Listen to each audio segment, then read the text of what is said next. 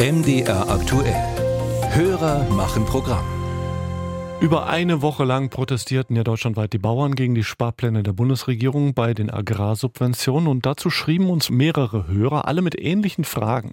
Deswegen hier beispielhaft die Frage unseres Hörers Ole Manninger aus Klipphausen bei Meißen. Mir geht es um die Bauerndemonstration, die ich absolut nachvollziehen kann und die Gründe auch verstehe. Was ich nicht verstehe, sind die Blockaden der Autobahn, der Brücken und der Straßen. Die Klimakleber werden von der Straße, von der Polizei geholt, was ich auch einsehe. Was ich nicht verstehen kann, warum die Polizei die Blockaden der Landwirte absichert. Wer genehmigt sowas und warum?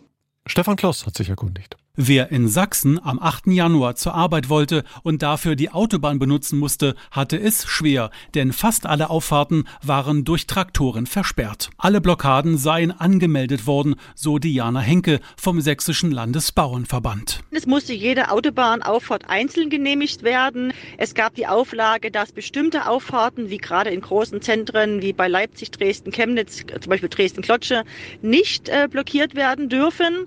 Äh, bei den Auflagen gab es äh, die Hinweise, dass auf jeden Fall Rettungsgassen freizuhalten sind und so weiter. Eine kurze Einordnung, dass eine Behörde eine Versammlung genehmigt, ist Alltagssprache. Juristisch korrekt ist es nicht. Laut Versammlungsgesetz darf eine Versammlung bis 48 Stunden vor Beginn angemeldet werden. Die Behörde erlässt dann hin und wieder einen sogenannten Beschränkungsbescheid, in dem bestimmte Auflagen vermerkt sind.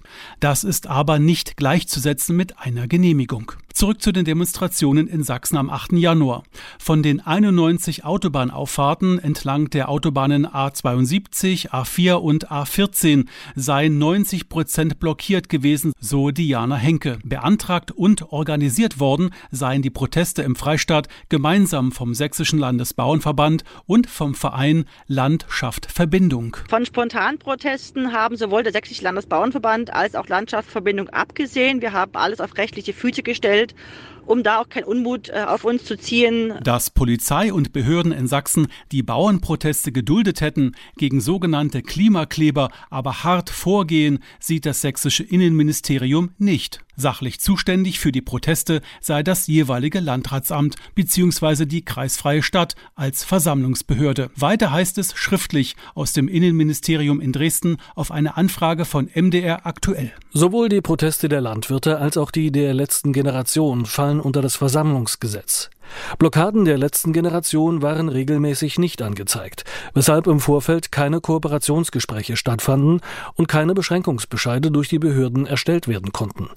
Die am 8. Januar 2024 durchgeführten Proteste der Landwirte in Sachsen mit Behinderungen der Autobahnzufahrten wurden rechtzeitig bei den zuständigen Versammlungsbehörden angezeigt und nach Durchführung der Kooperationsgespräche beschieden. Dennoch habe es im Rahmen der Versammlungslage am 8. Januar über 30 Strafanzeigen gegeben, so das sächsische Innenministerium. Davon zehn wegen Verstößen gegen das Versammlungsgesetz, acht wegen Nötigung und drei wegen gefährlichen Eingriffs in den Straßenverkehr. Ähnliche Strafanzeigen gab es auch in Sachsen-Anhalt, wo unter anderem eine Elbbrücke bei Tangermünde offenbar illegal blockiert wurde. Von wem genau ist derzeit unklar.